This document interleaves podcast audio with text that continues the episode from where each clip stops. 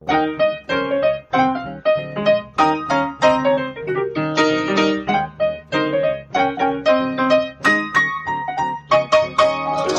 und herzlich willkommen zu Was denkst du denn? Mein Name ist Nora Hespers. Mein Name ist Rita Molzberger. Und wir haben schon wieder eine Hörerin-Mail bekommen. Das ist ganz großartig, dass Menschen uns Mails schreiben, damit wir Themen umsetzen und besprechen. Ich denke dann ja immer, das könnt ihr doch selber, ihr habt ja schon so schlaue Gedanken. Dazu. Ich denke dann immer, warum habe ich mich ja zehn Jahre damit befasst, wenn Menschen, die sich damit erst kurz befasst haben, so viel klügere Gedanken haben. Das frustriert mich ein bisschen, aber wir gehen einfach mal drauf ein und hoffen, dass es gut wird. Ich bin relativ sicher, dass es auf jeden Fall spannend wird, weil die Mail, die Nele uns geschrieben hat, ähm, die hat mir schon mal eine ganz neue Tür aufgemacht in einen Themenbereich, mit dem ich mich überhaupt nicht auskenne. Nele heißt, also vollständig Nele Sattlo, ist 22 Jahre alt und studiert Bildende Kunst mit dem Schwerpunkt Malerei an der Hochschule der Bildenden Künste in Essen-Kupferdreh und äh, hat auch so ein bisschen so ein paar Arbeitsproben mitge mitgeschickt oder so ein PDF eben mit ihren Arbeiten. War sehr beeindruckend. Ja, dachte ich auch so, uh, okay. Also ich weiß nicht, ich glaube, ich bin selbst in dem Alter nicht über Strichmännchen hinausgekommen. Ja, Aber gut. Ich habe mir so gedacht, nein, ich kann das gut gönnen. ja, ja. Und bewundern, aber ja, man steht so staunend davor, was das eigene Unvermögen angeht auch. Das ist tatsächlich so, ich denke immer so, malen ist so eine, so eine tolle Gabe, man würde das können wollen. Ich weiß aber natürlich auch, dass ich in meinem Leben viel zu wenig Energie ins Malen gesteckt ja, habe, um irgendeinen Anspruch daran zu haben, dass es mir gut gelingen könnte. Ja. So, also ähm, das wäre ein wenig anmaßend. Man möge sich ihr Werk mal anschauen und das auf jeden Fall dann in Anbetung erstarren. Wir verlinken das auf jeden Fall. Und Nele schrieb halt, dass sie selber eben auch als Leistungssportlerin und jemand, der sich viel mit Ernährung beschäftigt, was sie auch Veganerin ist, ähm, mit dem Körper beschäftigt, künstlerisch. Und das, was ich total spannend fand, ist, dass sie so sagte, naja, die Kunst beschäftigt sich halt damit, wie man Gefühle darstellen kann und schrieb dann davon, dass es zum Beispiel darum geht, ähm, das Gefühl darzustellen, dass wir beim Sitzen auf einem Stuhl haben. Also wie kann ich das darstellen, das, was ich da fühle im Kontakt zwischen Körper und Gegenstand, mhm. würde ich das mal interpretieren. Und dann dachte ich so, krass, habe ich mir in meinem ganzen Leben noch nie Gedanken darüber gemacht, dass es ein Gefühl ist, dass wenn man es darstellen möchte, also wir können es wahrscheinlich so über Spiegelneuronen wahrnehmen, da sitzt jemand und dann können wir das Gefühl mitfühlen, aber wenn man es darstellen will, was gehört da eigentlich dazu? Hm. Fand ich super spannend. Und ähm, dann hat sie noch viele andere Aspekte ähm, dazu gebracht und sagt halt, es geht vor allen Dingen um das äußerlich Sichtbare und das innerlich Empfindbare. Also wie bringe ich das über Kunst in Einklang, wenn ich nichts anderes, nichts anderes, ne, in Anführungsstrichen einen sehr großen, machen kann, als es eben darzustellen mit Malerei in dem mhm. Moment. So. Und das fand ich super spannend, weil das das erste oder das, was sie auch gesagt hat, wie sage ich eigentlich dazu? Körper, Leib, Fleischhaufen, Hautsack. Mhm. Rita hatte mal Biomasse im Hautsack, als wir über das, das Gehirn geklaut, und Tank. Ne? Bei Herrn Burchardt geklaut. Geliehen. Ja. Wert, wertschätzend ausgeliehen für diesen Podcast. Mhm. Genau. Er wäre einverstanden. Da bin ich sicher. Ja, auf jeden Fall. Ähm, ich fand das so spannend, mich da reinzubegeben und dachte, wie nett und an der Stelle auch so vielen, vielen Dank an Nele, dass sie mir so eine Tür aufgemacht hat äh, zu einem Thema, mit dem ich nicht viel zu tun habe, weil ich eigentlich, also ich gehe nicht in Museen. Du hast damit die nicht, ganze Zeit zu tun, glaub mir. aber nicht in dieser künstlerischen Nein, nicht, ja, Form. Genau. So natürlich habe ich da die ganze, ich habe ja, ich habe ja so ein so Biomasse im Hautsack dabei. Habe ich heute hm. mitgebracht, extra ja, für euch. Praktisch. Ihr könnt ihn aber nicht sehen. Ist auch gut, dass man nicht das eine ohne das andere dabei hat. Das ist recht unhübsch und verteilt sich ungut im Raum. Jetzt gerade muss ich darüber nachdenken, ihr könnt es alle nicht sehen, aber ihr könnt es hören, weil es natürlich der Resonanzraum ist, mhm. mit dem ich Stimme zum Schwingen bringe. Ja, genau. Ah. Ja. Uh. Ja, ja, oh, diese Momente werden wir noch häufig haben in der nächsten Stunde, fürchte ich. Also ich mir wird sehr. es oft so gehen, weil mir gerade eben erst, als du sprachst, klar wurde, was ich daran so faszinierend fand, nämlich, dass ich mich, und das war jetzt kein Witz, seit mindestens 15 Jahren mit dem Thema beschäftige, mal mehr, mal weniger, und ähm, nie auf die Kette gekriegt habe, das so sauber zu unterscheiden, wie Nele das jetzt anlegt, nämlich in ein, eine Problematik jenseits oder besser gesagt diesseits der Darstellung mhm. und eine, die die Darstellung beinhaltet. Mhm. So, und mm, jetzt kann man natürlich malend darstellen, man kann aber auch denkend oder sprechend darstellen. Man kann ja versuchen, über den Körper zu schreiben, wenn man ihn malt. Ist das einfach ein anderer Zugang, aber gleichwohl ja auch ein ja irgendwie ästhetischer. Vielleicht müssen wir über den Begriff auch noch reden, weil Ästhesis und Ästhetik, das sind so zwei verschiedene Dinge. Aber da können wir noch zukommen. äh, dem zugrunde liegt schon ein Problem, das in der Philosophiegeschichte berühmt ist, äh, das lange behandelt wird und das gerade nochmal einen neuen Twist erfährt. Und mm, bekannt geworden ist das unter dem Signum Leib-Seele-Problem mhm. oder später, als man da mit der Seele schon nicht mehr so firm war, äh, das Körper-Geist-Problem. Da klingt es gleich viel nüchterner, ähm, ist aber dieselbe Problematik. Ne? Also es geht darum, wie etwas Ausgedehntes, im weitesten Sinne körperliches, mhm. also etwas, was im Raum ist, mit etwas zusammenkommt, was nicht auf diese Weise im Raum ist, was man den Geist nennen könnte, der mhm. keine Ausdehnung hat. Es scheint etwas absurd, das ist ein Zitat aus einem der Bücher, die ich später nenne, ähm, so etwas wie einen Gedanken irgendwie eine bestimmte Länge geben zu wollen oder eine Ausdehnung oder eine Gestalt. Oder eine zeitliche Reihenfolge. Gedanken können ja im Gegensatz ja. zum Sprechen zeitgleich auftreten. Meint man die Kognitionswissenschaft, das ist der neue Twist, den ich eben meinte, hat ihre eigenen Beiträge, kommt aber jetzt inzwischen auch in einer Schleife an, ähm, die sich in der Theorie des Embodiment abzeichnet. Mhm. Und Embodiment heißt, man geht inzwischen eigentlich flächendeckend davon aus, dass Bewusstseinszustände eine Art Körperlichkeit brauchen, irgendein Leib. Also nicht eine Maschine, mhm. sondern etwas Gelebtes, dass sie hat, diese Bewusstseinszustände. Und in der Tat können wir uns ja schlecht so einen irrlichternden Geist über der Materie vorstellen. Also wenn du jetzt gesagt hättest, mein Körper ist zu Hause, ich habe mal meinen Geist vorbeigeschickt, würde ich sagen, ja, attraktive Erscheinung. Warum hast du ihm einen Pulli angezogen? Das war gar nicht nötig. Ne? Also wir sind eigentlich gewöhnt, das zusammenzubringen, aber dahinter steht ja auch, wir sind auch gewöhnt, ständig diesen, Achtung, Substanzendualismus zu denken. Mhm. Und das rührt ähm, spätestens in dieser Unterscheidung von René Descartes her, der sagt res cogitans, res extenso, also die ähm, denkende und die ausgedehnte ähm, Sache, dass sind wir so gewöhnt, das als Zweiheit zu denken. Und dann ist es total schwer, das wieder zusammenzudenken mhm. zu etwas, das möglicherweise so äh, verschwurbelt, verschränkt ist, dass wir immer nur analytisch diese Unterscheidung machen können und vielleicht damit auch an der Wahrheit vorbeigreifen. So, das ist schon mal die grundlegende Problematik.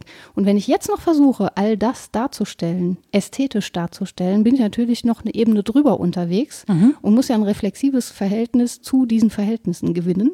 Und spätestens da äh, ist das, glaube ich, ganz normal, dass einem komisch wird. Ein reflexives Verhältnis zu den Verhältnissen ja. ist kein guter Titel für eine Podcast-Folge. Hat keiner gesagt, dass das einfach wird hier. Entspannend fand ich, dass die Nele Schrub, Schrub, was sie alles schon gelesen hat. Und das sind bei mir auch so die Dinge, ähm, die in der Leseliste unbedingt vorkommen müssen. Also offensichtlich ist es schon so, dass man naja, wenn man uns zwei als Sample nehmen kann, dass es ähm, aber schon äh, ja, so einen Forschungsstand abzubilden gibt. Mhm. Es ist seit einigen Jahren wieder viel passiert in der Phänomenologie, weil man sich dem Ganzen eben jetzt vor allen Dingen phänomenologisch nähert. Und da haben wir uns eigentlich festgelegt, das bezieht sich jetzt auf Neles Frage eingangs der Mail, dass wir eigentlich weg wollen von diesen dualistischen Begriffen auch. Das heißt weg wollen, aber äh, ne, versuchen sie mitzudenken in einem neuen Begriff. Und dann spricht man eigentlich von Leiblichkeit mhm. eher als vom Körper weil der Körper eben auch ein, weiß ich nicht, ein Zylinder sein kann. Meine Küchenrolle ist ein Körper, ist ja geometrisch. In der Mathematik haben wir das alle gelernt, glaube ich, irgendwann. Wann war das? In der achten Klasse oder so? Klingt so. Körper zu berechnen. Das ist etwas, was wir heute im Alltag ständig tun. Mhm. Uns In behandeln wie äh, Küchenrollen. Wir möchten auch lang und schmal sein. Vermessen, vermessen ja. und ja. Ja, und das ist halt total vermessen, das zu tun, weil ähm, wir ne, selbstverständlich mehr sind als das und zwar nicht nur normativ mehr, also ich muss das nicht auf dem Plakat mit mir rumtragen und sagen, aus moralischen Gründen verwerfe ich das, dass wir uns so vermessen, sondern weil uns ja schon der Zugang zum eigenen Sein zeigt, dass wir eben nicht nur Körper sein können. Mhm. Denn es gibt einige ganz gute Gründe, um zu sagen, mein Leib ist etwas anderes als irgendein Körper und ja, da gibt es wirklich viele Argumente. Ich kann mal ein paar aus der Reihe nennen, über die wir gerne weiter sprechen können oder gucken darf können. Ich, darf ich eine ja, Frage stellen? So für mich, weil ich die ganze Zeit, also wenn wir so von Körper reden und so, ähm, meinen wir die äußere Begrenzung oder meinen wir alles, was darin ist? Und wenn wir alles meinen, was darin ist, meinen wir auch die einzelnen Bestandteile. Mhm. Ich dachte darüber nach, als ich Blut spendete mhm. neulich und dann ja Teile meines Körpers abgebe mhm. oder ähm, neulich auch mal einen Abstrich anschauen durfte unter einem Mikroskop und dachte, oh, das sind aber schöne Zellen. Ich habe sehr lange nicht mehr durch ein Mikroskop geguckt. Ich bin jetzt leider kurz davor, mir eins zu kaufen. ich möchte wieder Zellen und Pantoffeltierchen. Oh, ich kenne eine Frau, die hat ganz viele Mikroskope, weil ihr Vater damit gehandelt hat. Ich stelle den Kontakt gerne her. Oh ja, dann kann ich wieder Pantoffeltierchen züchten ja. mit dem Heu von den Pferden, wie ich das früher gemacht habe. Mhm. Und dann kann ich Ypskrebse. Wer braucht wirklich, wer braucht Netflix, wenn er Ypskrebse oder Pantoffeltierchen Kannst hat? Kannst auch einfach deine Matratze hernehmen. Da ist viel schönes Krabbeln. Ja, ich schon wieder Dinge, die man nicht ganz so gerne sieht. Ich weiß nicht, ob ich meinen Körper dann da wieder ablegen möchte. Aber die fressen ja auch einen Teil deines Körpers, die abgestorbenen Hautzellen und so. Und das ist ja deine Frage, ne? Ab ja. wann ist das noch ich und ab wann ist das nicht mehr ich? So und diese ganzen Bakterien auf unserer Haut mhm. und diese ganzen anderen Viecher, die da rumkrabbeln, ja. ne? Das ist ja dann auch, ist das auch unser Körper? Ich empfehle dir aus meiner Literaturliste das schöne Werk von Didier Anzieux, Das Haut-Ich, das sich mit dieser Problematik befasst, weil das ist ja tatsächlich die Frage, ja. ist die Haut jetzt die Grenze, an der ähm, man abbilden kann, ab hier ist mein Körper und darüber hinaus nicht mehr. Was ist dann mit so Sachen wie Phantomgliedern? Damit hat sich Merleau-Ponty viel befasst. Äh, wenn ich einen Unterarm verloren habe, den aber noch spüre, was ist denn das? Ist das dann noch Körper oder ist das Geist oder ist das irgendwas dazwischen? Und all diese Fragen gehören oh, das klingt, mit das, dazu. Jetzt habe ich irgendwie Bock, mich in die Ecke zu setzen und allein darüber nachzudenken. Ja. Das ist auch wirklich schwierig, finde ich. Ja. Weil wenn man es dann mal ähm, durchbuchstabiert, kann man ja sagen, okay, das geht die wenigsten von uns an, dass wir irgendwie tatsächlich mal Phantomschmerzen hätten. Die wenigsten verlieren wirkliche Gliedmaßen. Aber man kann ja auch andere Ebenen in Anschlag bringen, wie zum Beispiel die verlorenen Hautzellen oder Haare. Sind mhm. die noch ich? Zumal man da ja DNA draus ja. gewinnen kann. Oder mein abgegebenes Blut halt. Ne? Genau. Das ist jetzt Blut. irgendwo. Richtig. Die rennen mit einem Teil von meinem Körper rum. Ja. 550 genau. Milliliter. Ja. Das ja, gut, hast du zugestimmt, da war es das. Ne? Ja, ja. Auch, das ist halt eine Form gemacht. von Organspende. Ja. Eine freiwillige und willentliche, aber wir machen ja auch ständig unwillentliche und unfreiwillige, weil uns sonst was verloren geht aus unserem Hautsack. Haare. Ja, ja zum Beispiel. In Massen. Ja, genau. Und das ist wirklich schwierig, da die Grenzen zu definieren. Und das ist schon eins, finde ich, der Argumente, warum man gut sagen kann, es ist nicht sauber von einer Dualität von Körper und Geist zu sprechen. Mhm. Ich beziehe mich nicht auf ein lebloses Äußeres, wenn ich darüber nachsinne, ob mein Blut noch ich ist, mhm. ne? sondern da beziehe ich mich auf ja, Merleau-Ponty nennt das fungierend. Das kommt von Husserl her schon, von der frühen Phänomenologie um 1900 rum. Fungierend heißt, ähm, dass ich ja in der Welt bin und mein Sein etwas bedeutet. Also mhm. ich beziehe mich nicht darauf, dass ich an dieser Position im Raum meinen Körper gerade abgesetzt habe, sondern darauf, wie ich in der Welt ähm, Funktionen erfülle, mhm. ja, wie ich bin, mit anderen auch bin. Und insofern ist da schon ganz klar diese Grenze zum Körper unterlaufen. Ich kann mich nicht behandeln wie einen Körper. Zumal ich, und da kommen jetzt andere Argumente, zumal ich im Gegensatz zum Körper meinen Leib nie loswerde. Mhm. Nietzsche hat gesagt, er steht immer hinter mir. hinter ist auch irgendwie schön. Er begleitet so alle meine Vollzüge, logischerweise, der ist diese Vollzüge. Mhm. Mein Leib ist all diese Vollzüge in der Welt. Also kann ich nicht sagen, das war nur mein Körper, mein Geist, heute was ganz anderes. Obwohl wir die ganze Zeit ist aber so eine beliebte, argumentieren. Ich ja, sagen, ja. ist ja eine beliebte Ausrede, ja, ich sag ja, der Dualismus ist immer noch da, obwohl man ihn überwunden denken müsste. Hätte, Kann man aber kaum. Hätte können. Ja, ist schwierig. ja. Und ähm, ja, das hat dann noch so eine weitere Schleife, Fußnote vielleicht. Wenn Menschen dann so dem gegenüber von Ganzheitlichkeit reden, dann werde ich immer so ganz nervös. Weil die oft so, mm, so, so komisch esoterisch sind und anderen auch diese Ganzheitlichkeiten absprechen und dann die Welt teilen in Menschen, die erleuchtet sind und Menschen, die das nicht sind. Mhm. Und so.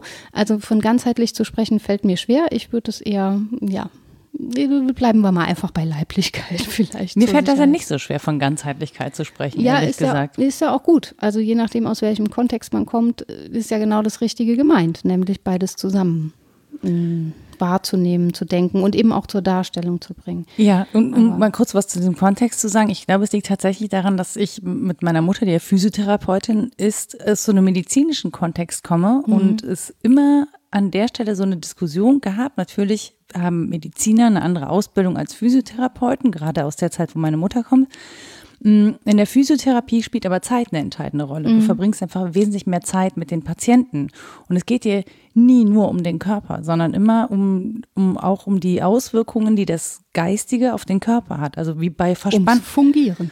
Ja, bei Verspannungen oder so. Ne? Es geht nicht ausschließlich darum, jetzt zu sagen, hier, jetzt machen wir eine Spritze in den Muskel und dann lässt er wieder los, sondern zu überlegen, woher kommt das denn? Welche Gedanken beschäftigen jemanden? Warum ist man eigentlich verspannt? Ne? Warum, was versucht der Körper damit zum Ausdruck zu bringen? Oder das, der Leib oder was auch immer. Ne? Mhm. Aber das ist schon, mh, mm, ich finde schon, dass es dann, oder daher kenne ich den Begriff, einen ganzheitlichen Ansatz zu ja, wählen, klar. ohne dass es super esoterisch wäre. Ähm, das ist auch nur eine Seite meiner Probleme. Das ist ja auch jetzt nur Fußnote. Ich komme gleich wieder zu den ja, anderen Argumenten. Aber ist ja richtig, dass wir über alles sprechen, hoffe ich. Mein Problem damit ist auch, dass das suggeriert, es gäbe wieder so ein ähm, Summe aller Teile Ganzes. Mhm. Ich bin aber mittlerweile einfach fest davon überzeugt, dass wir Fragment sind und bleiben. Gerade mhm. weil wir leiblich sind, sind wir fragmentarisch in der Welt. Da tun sich, Waldenfels sagt, den zitiere ich nachher, auch Bruchlinien auf. Mhm. Und gerade die machen unsere Leiblichkeit auf. Deswegen habe ich ein Problem mit dieser Ganzheitlichkeit, weil das nahelegt, wenn du es richtig machst, dann wirst du so rund. ne? Dann wirst du ein Kreis. Mhm. Oder halt die Küchenrolle, je nachdem. Ähm, dann wirst du fertig damit und dann ruhst du so in dir. Und mhm. Mm, das verkennt glaube ich, die Brüche, die Leben auch bedeutet mhm. oder kann es verkennen, je nachdem, wie man den Begriff benutzt. Vielleicht habe ich eher so die Ganzheitlichkeit einer Amöbe vor Augen. Was kein fragmentarisches Dasein bedeuten muss. Man kann als Amöbe, glaube ich, sehr selbstzufrieden durch die Welt schlappen. Ja, aber halt immer. Insofern man schlappt. Ja, aber du kannst halt, du bist halt so gestaltenwandlerisch unterwegs. Ja, du kannst ja. halt so Sachen machen und die Dinge einverleiben. Ja, ah. aber du bist die ganze Zeit du selbst. Das habe ich die Amöbe nicht fragen können. Das ist die spannende Frage. Ob das, ne? Und das ist der, auch der Faktor Zeit, ne? wie sich das über das Leben hin verändert. Es ist ja nun auch nicht immer der gleiche Körper, auf den wir uns beziehen. Er verändert sich. Auch das ist ein gutes Argument für Leiblichkeit. Also mhm. zu sagen, wie ich fungiere, wie ich mit zwölf war, ist anders als mit 42 und anders als mit 82, wenn man da hinkommt. Insofern ist es komisch, sich auf mich zu beziehen in Bezug auf die reine Körperlichkeit, mhm. weil ich mich dann fragen muss, wo wo war genau ich selbst? Mit 26. so, der Rest ist eine Verlustgeschichte. Das ist doch scheiße. Wer will denn so leben? Ich war nicht in ich selbst, als ich mit drei in einem Wutanfall auf dem Küchenboden ja. lag und schrie. Aber wir sagen ja solche Dinge. Ja, das, ja. das war nicht ich oder da war ich ähm, weit von mir entfernt oder Außer so. Mir. Wir meinen auch, ja, genau. Und wir meinen damit häufig auch ähm, Dinge, die sich auf ein irgendwie gestörtes Körperverhältnis zurückführen lassen, dass man da nicht so ganz man selbst war. Oder ein gestörtes Geistverhältnis. Ja, ja. Ja. Auch, auch das, ne, genau. Aber man bleibt auf jeden Fall in dieser Dualität haften und sagt, mhm. entweder war mit dem einen oder mit dem anderen war nicht so ganz tipptopp und dann äh, bezieht man sich darauf irgendwie kritisch und verkennt dabei, dass man ja immer noch dieselbe ist. Und aber auch wieder lässig. nicht. Nee, genau. Man hat ja inzwischen Blut abgegeben und es hat sich Neues gebildet. Also ja, noch nicht vollständig, habe ich gelesen. Also dieses Selbstsein, noch. das ist eine schwierige Sache in Bezug auf die Leiblichkeit. und trotzdem ist es ein Argument, um deutlich zu sagen, ich bin nicht nur Körper, weil mein Selbstsein bedeutet, ich bin permanent ich selbst. Mhm.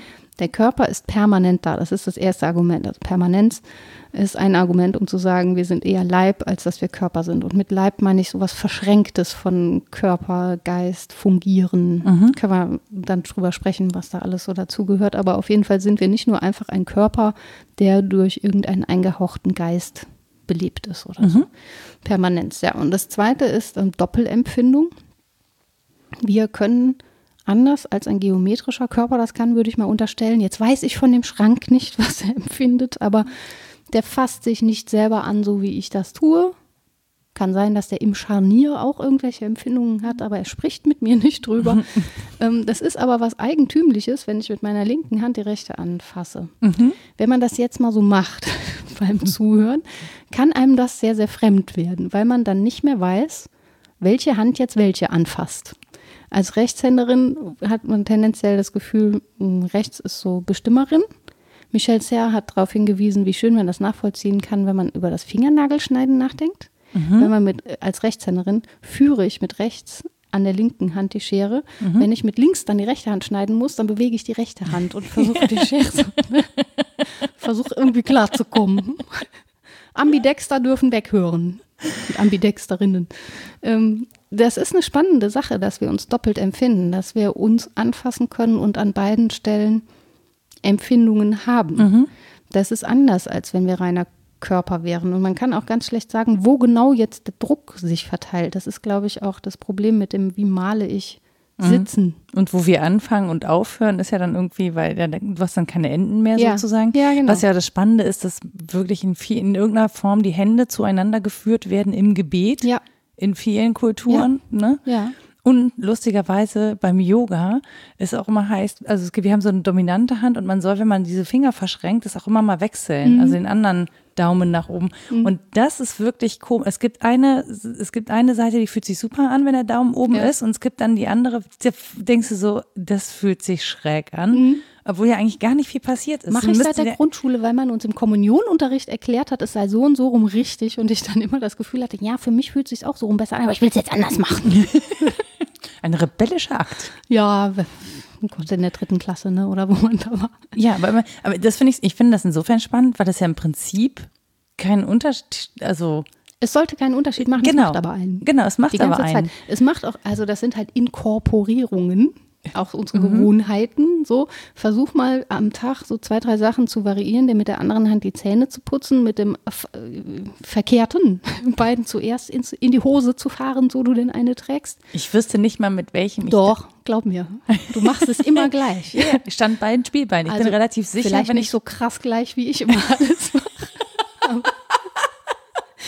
Schon mein armes Kind reckt mir immer den gleichen Fuß entgegen, weil ich es immer gleich mache. Ist jetzt schon traumatisiert von der Asperger-Mami. dann versuche ich es anders zu machen und es gelingt nicht. Und man bleibt in Kleidungsstücken Stücken hängen. ist alles nicht gut.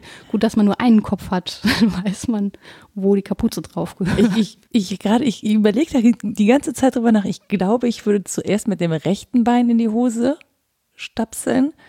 Aber ich bin manchmal, glaube ich, so von mir selbst verwirrt, dass ich es durchaus auch mal anders mache. Ja. Ja, wahrscheinlich ja, läuft es cool. ja nicht so gut. Deswegen bist Tagen. du so schlau wahrscheinlich, weil die Gehirn nee, wahrscheinlich.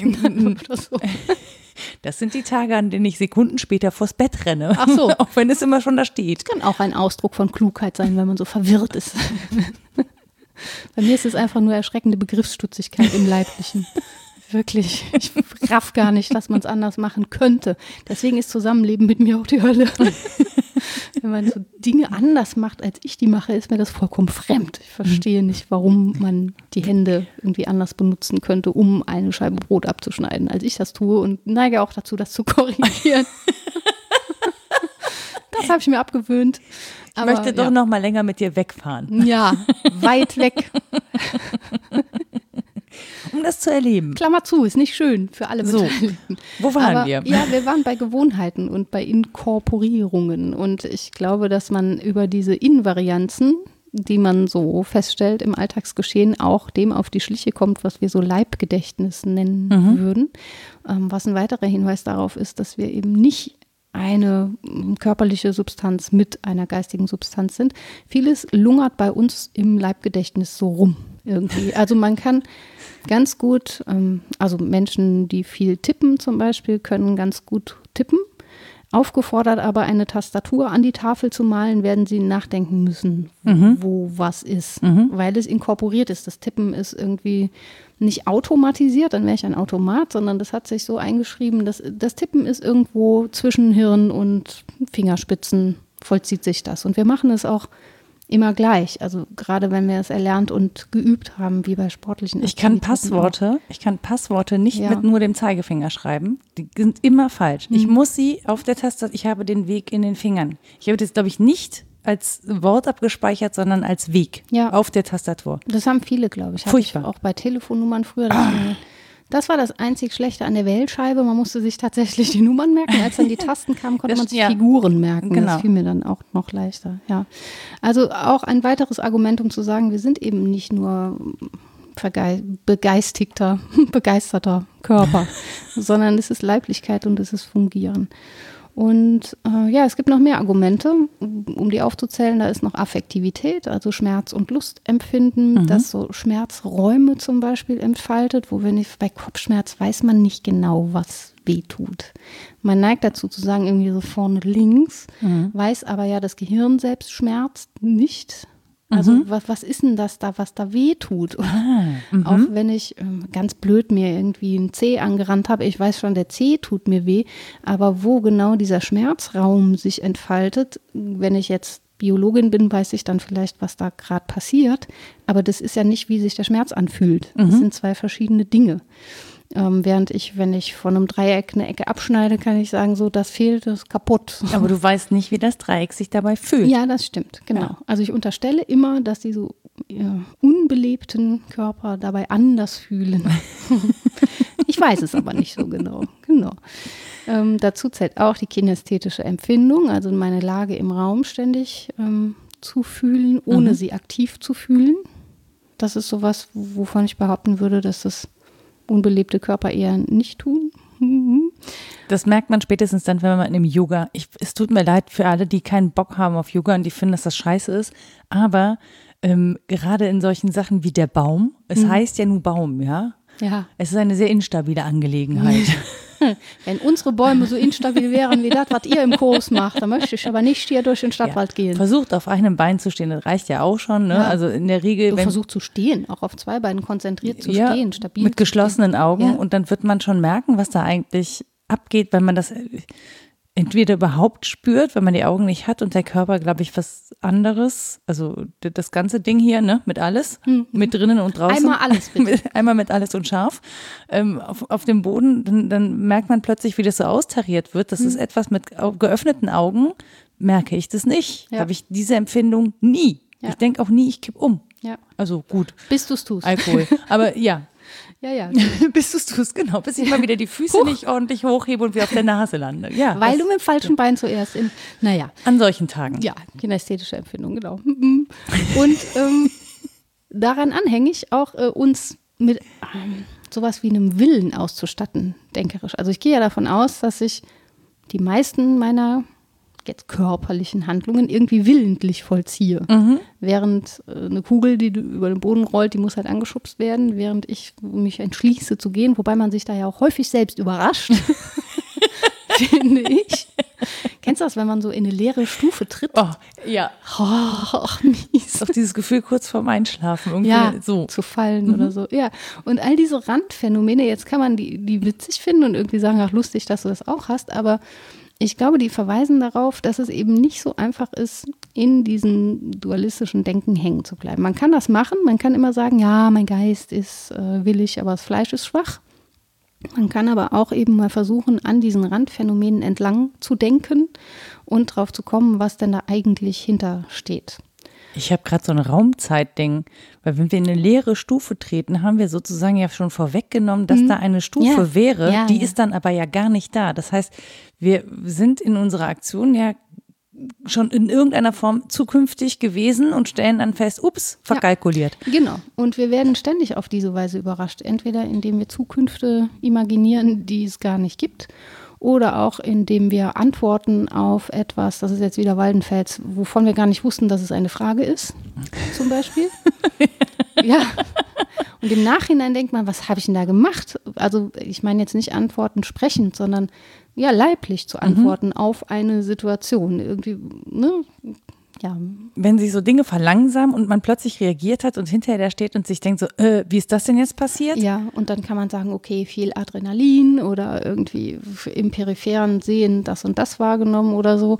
Aber auch, was so, ja, ich nenne das Responsivität, also mhm. worauf man antwortet, weiß man häufig noch nicht, gerade im Zwischenmenschlichen auch. Also wenn man einen Raum betritt, da sind andere Menschen, das hat irgendwie Atmosphären mhm. unterschiedlicher Art. und ich antworte leiblich auf diese Atmosphäre und auf die anderen Menschen, ohne dass mir klar wird, worauf genau ich antworte. Mhm.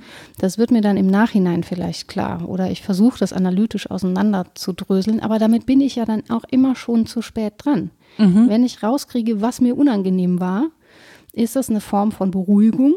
Und dann kann ich sagen, ah ja, waren zu viele Menschen und zu laut oder irgendwie so.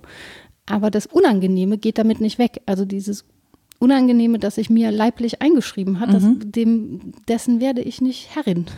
Ja, yeah, du musst ja irgendwie, das, das, also ich kenne das, Räume zu betreten und eine Stimmung wahrzunehmen, mhm. die ich nicht benennen kann und die ich mir natürlich in irgendeiner Form nachher irgendwie erklären kann. Und häufig in meiner Erfahrung und in meiner Welt stimmt das, mhm. was ich so wahrnehme. Aber bevor ich das benennen kann, ähm, hätte ich ein Gefühl, dem ich aber auch jetzt, das ich nicht verorten könnte. Also dann, ich, du spürst, es ist irgendwas seltsam, aber du kannst ja jetzt nicht dieses Gefühl nicht benennen. Ja, und das Komische ist ja, dass es im Nachhinein dann auch nicht um wahr oder falsch geht, sondern wie du sagst, um eine Form von Stimmigkeit. Mhm. Die Erklärung oh. reicht für oh. dich hin. Stimmig. Ja, ne? Schönes Wort gerade. Ja, schon. Also das hm, erweist sich als etwas, was dir als Erklärungsmodell ausreichend dient. Und ob das so ist oder nicht, ist egal. Mhm. Das ist das Spannende. Also ob das wahr ist oder nicht, ist mhm. für dich in dem Moment egal. Das kann sein, dass man in Streit gerät darüber und andere sagen, nein, na, hast du. Aber das ist auch immer grotesk, wenn man sagt, ich habe mich da unwohl gefühlt und äh, der Freund sagt, nee, hast du gar nicht. oder? Nee, da hast du dich da gar nicht unwohl gefühlt. Ja, doch, nein. Das ist am allerschönsten. Das Helge, weißt du doch, nein. Reinhold. ja, genau. Und man denkt so, was? Das kannst du doch gar nicht wissen. so weit geht es mit der Einfühlung dann nicht, mein lieber Herr Gesangsverein. Ne? Aber ja. das passiert einem ja häufig, dass Menschen, weil sie denken, sie mm, wären mit ihren Stimmigkeiten sozusagen intersubjektiv unterwegs, unterstellen, man habe das Gleiche empfunden. Ja. Das ist aber nicht wahr, weil mein Leib mein Leib ist. Und das ist gleichzeitig sehr schön und sehr frustrierend, dass man da schlecht rauskommt. Und das macht eben das, glaube ich, die Verbindung zu Nelis-Thematik ist so dringlich, dass man das ausdrücken möchte. Mhm. Man möchte ja zum anderen kommen, irgendwie. Mhm. Man möchte mit den anderen sein und nicht nur neben ihnen sein. Und wenn man jetzt schon konstatiert hat, okay, ich bin mir selbst in vielen Teilen entzogen, ich habe gar nicht so einen direkten Zugriff auf mich, ähm, ich habe erst recht nicht einen Zugriff auf die anderen, ich kann die nicht behandeln wie andere Körper, die eben auch da sind, mhm. dann macht es das besonders schwierig, ähm, diese Brücke zu finden zwischen aber, ich und dem anderen. Aber will ich nur zum anderen kommen oder will ich vielleicht auch zu mir selbst kommen? Ich glaube, ich, also, ja, ich behaupte ja immer, dass man im anderen zu sich selbst kommt. Das stimmt. Aber wenn, vielleicht ist es ganz gut, dann erstmal zu sich selbst zu kommen, bevor man dann zum anderen, also. Ja, das Problem ist, wenn man versucht, zu sich selbst zu kommen, also bei Selbstbezug merkt man sehr schnell Selbstentzug. ja. Na, ja. Ich habe nur, ich weiß schon, glaube ich, was du meinst. Das, ich glaube nur, ähm, was ja nicht ganz unerheblich ist beim zu sich selbst kommen, ist eine, eine äußere Wahrnehmung von sich selbst. Mhm. Also das Außen wahrzunehmen. Also ja. sich so wahrzunehmen wie eben die anderen. Natürlich haben, hat das Gegenüber was damit zu tun, aber sozusagen eine Außensicht, weil die habe ich ja auch nicht. Ja. In der Regel, ne? Also genau. hätten wir nicht Spiegel und dann sind es ja, das finde ich das Faszinierende am Spiegel. Natürlich habe ich eine Vorstellung von meinem Spiegelbild. Mhm. Mm, aber erst seit wir sozusagen Bewegtbild haben, Smartphones haben, können wir uns auch permanent in Bewegung erleben, dann mhm. aber oft spiegelverkehrt. Seit wir die so. ganze Zeit zoomen und da dieses Häkchen machbar ist in Videospiegeln, mhm. ich ja, da werde ich ja total wahnsinnig von. Und so, was? Wer ist das denn?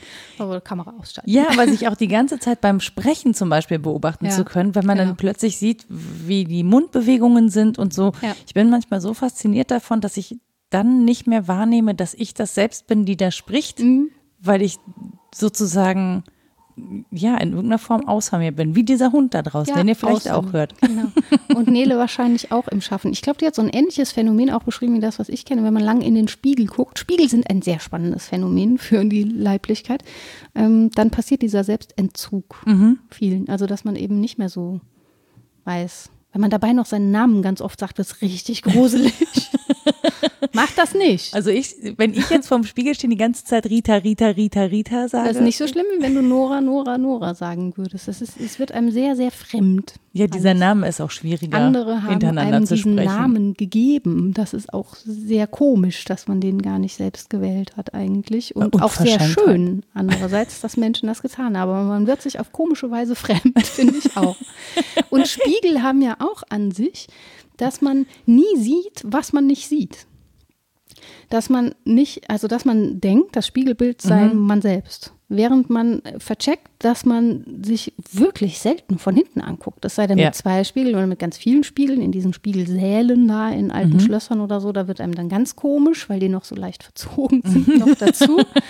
Und sich aus allen Perspektiven sehen zu können, ist unmöglich. Ich kann ja zum Beispiel nie meinen Fußabdruck sehen, wenn ich auf dem Boden stehe. Von unten kann ich den nicht spiegeln. Ich kann gar nicht jeden Winkel einnehmen. Das tun aber die anderen Menschen ja ständig für mich. Und das ist eben auch ein spannender Punkt, mit dem wir so ein bisschen überwinden, was wir jetzt bisher gesagt haben, glaube ich. Man ist nämlich nicht nur leiblich und damit mehr als Körper und Geist, sondern man ist auch einfach Körper. Zumindest im Blick der anderen oder im Blick in den Spiegel. Denn da gucke ich, mir- guck ich mir nur vor der Kopf, sagt der Ja. Ich sehe ja nur die Reflexionen und mehr nicht. Und check dabei schon nicht, dass der Spiegel auch so ein Hilfskonstrukt ist, äh, mit dem ich mir, weiß ich nicht, auf den Rücken gucke oder so, was ich sonst nie machen könnte. Ich kann mich so weit nicht verdrehen. Es ist also irgendwie Menschen nicht natürlich, sich selbst auf den Rücken zu gucken, tun sie aber qua Spiegel. Und ähm, dabei würde ich sagen, passiert genau das, dass man im Selbstbezug den Selbstentzug bemerken kann. Was mir alles nicht gegeben ist, was ich alles nicht sehe und das ich im Übrigen auch nur sehe durch den Spiegel. Ja, nur sehe durch den Spiegel und dann habe ich, ich habe gerade so überlegt, dass das im Spiegel ja auch eben nicht Körper ist. Das ist ja eigentlich nur eine, eine Scheibe. Ja. Das ist ja nicht Körper. Es sieht halt so Ja. aus wie Körper, aber es Ja, ja, das imaginiere ich mir so dazu. Ja. Ja, und von dem Gedanken ausgehend dachte ich, wir sind vor allen Dingen ja mittlerweile auch gar nicht mehr so viel Körper in der Welt, sondern Abbild von uns.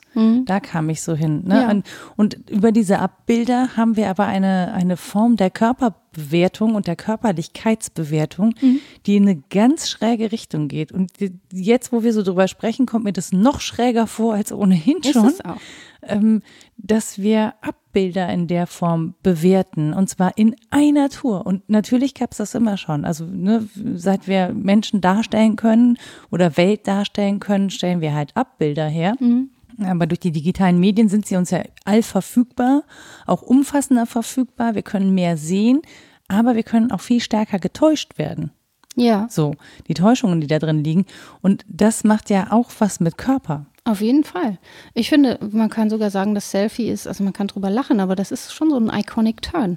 Wer Mhm. hat sich denn bitte mit seiner Spiegelreflexkamera selbst fotografiert? Also das hat man mal gemacht. Ja.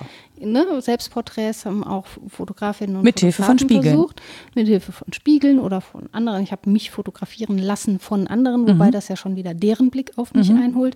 Aber dass sich Myriarden Menschen in Myriarden Momenten ständig selbst bespiegeln und das dann auch noch festhalten Mhm. in Momenten, das ist schon neu. Und sich ähm, ja so groteske Dinge ergeben wie Nasen-OPs, weil die Perspektive dann immer verzogen ist und die Mhm. Nase auf Selfies irgendwie größer aussieht oder so. Es ist, es ist schon sehr, sehr schräg.